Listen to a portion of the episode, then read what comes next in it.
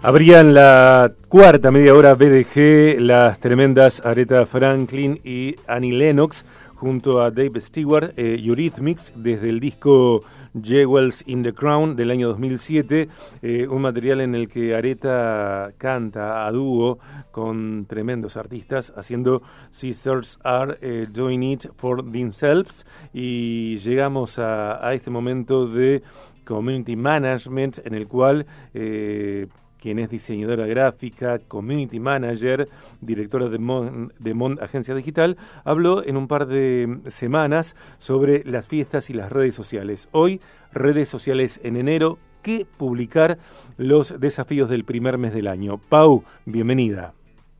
Buenas, buenas, ¿cómo estás? ¿Cómo estás hoy, un día caluroso de verano?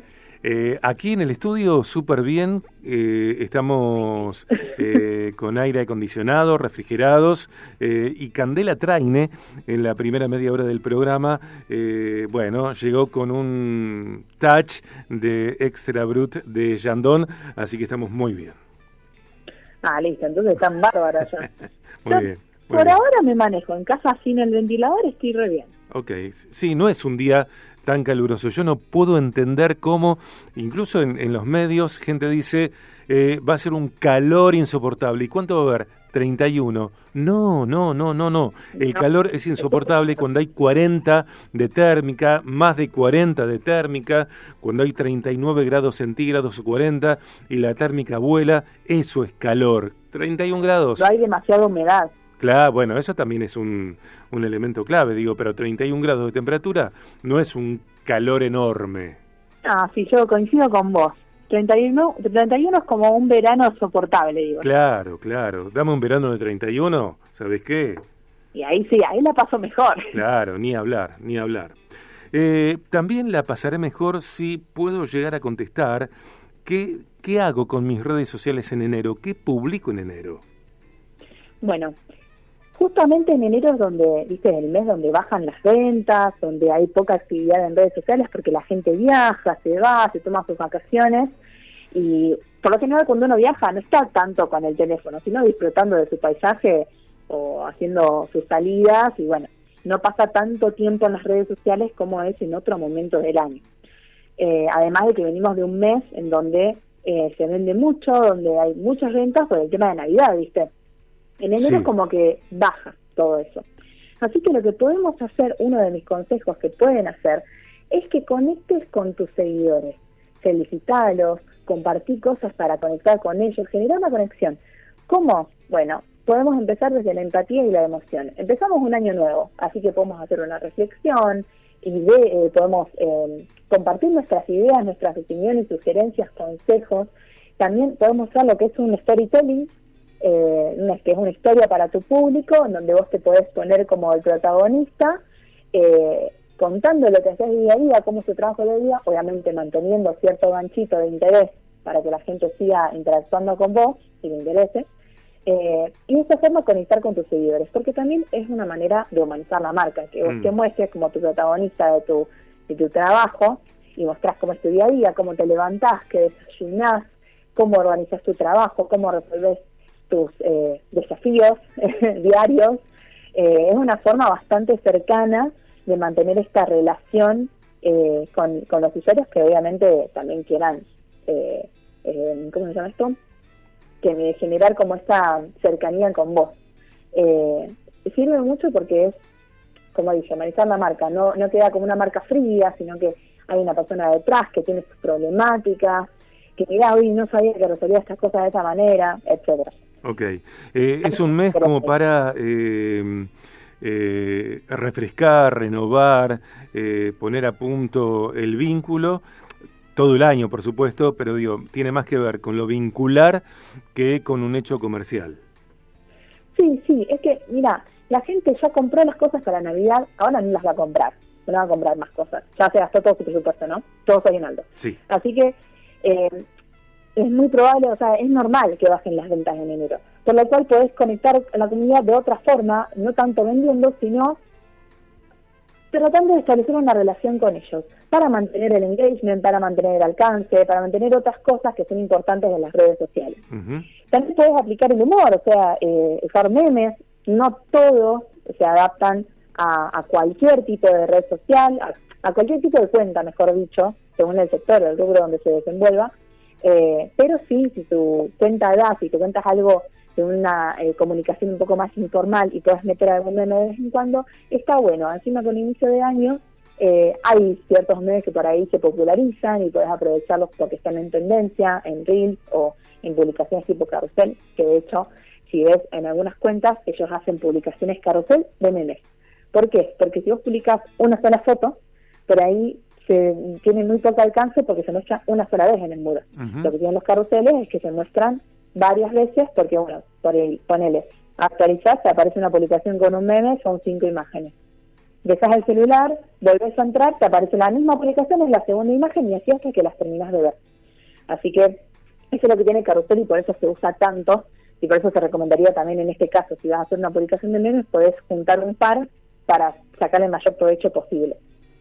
Pau, eh, enero, ¿no? Eh, ya es, por supuesto, el primer mes del año.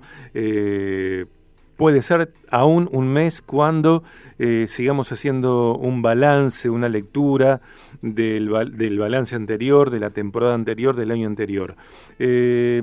¿Involucraríamos a nuestros clientes en ese balance? ¿Les preguntaríamos a ellos qué piensan de algunos detalles? Mira, si vos tenés algunas dudas sobre el desempeño de tu trabajo, que en los que puedas involucrar a, tu comunidad y preguntarles, está buenísimo porque vas a tener primero una respuesta que es súper útil, porque tu comunidad también son, son tus clientes, ¿no?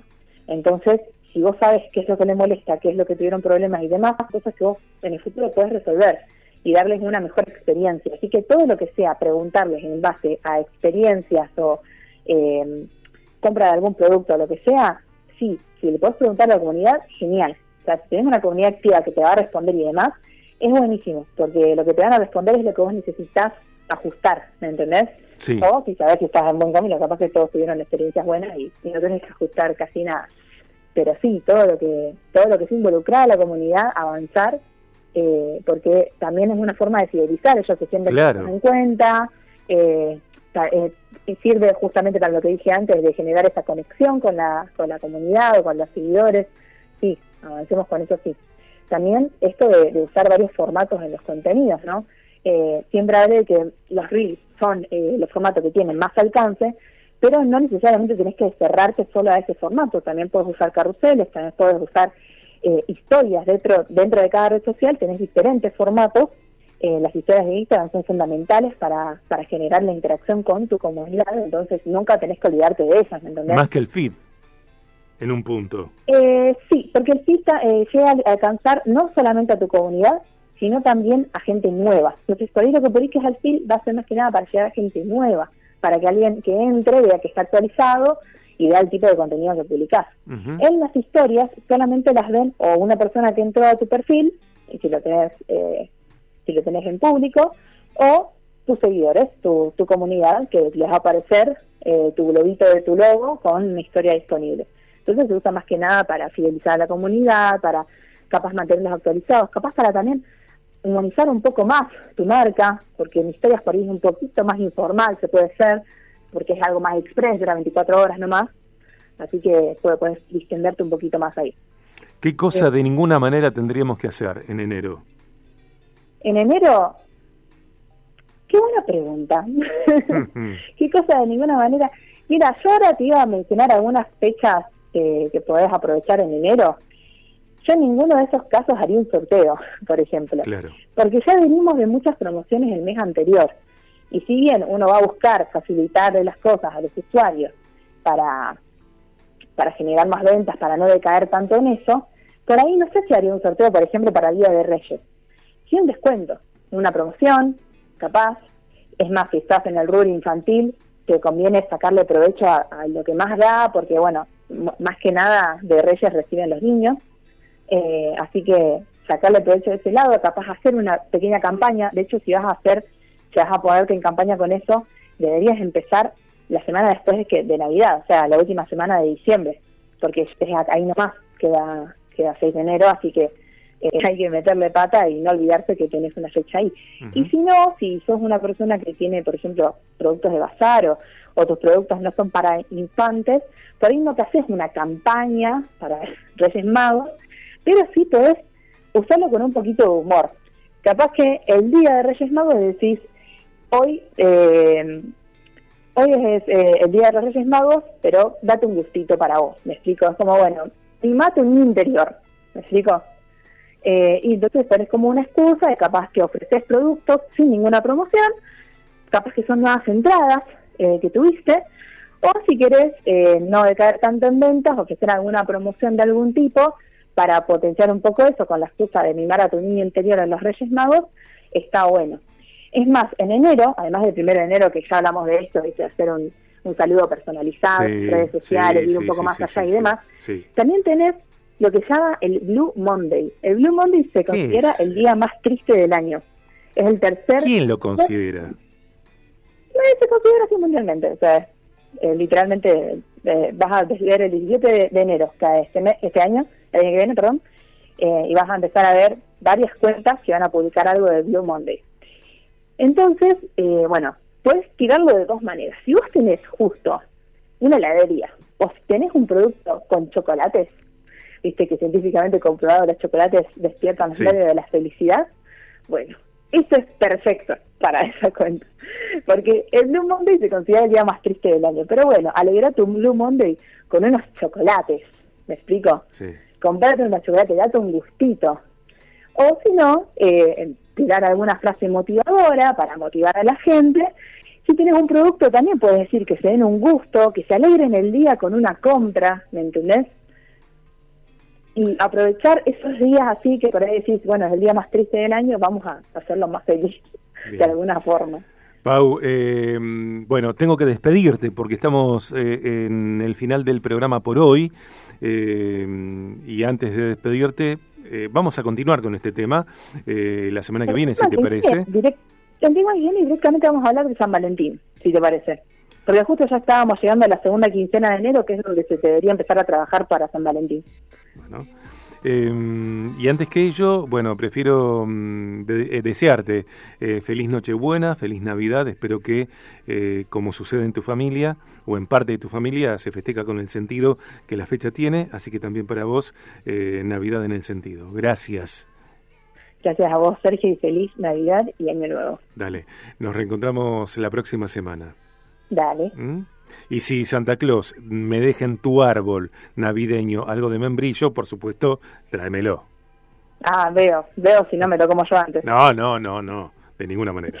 Eh, Pau, un beso, gracias. Dale, nos vemos, Sergio. Amigos, un minuto para llegar a las 4 pm. Hora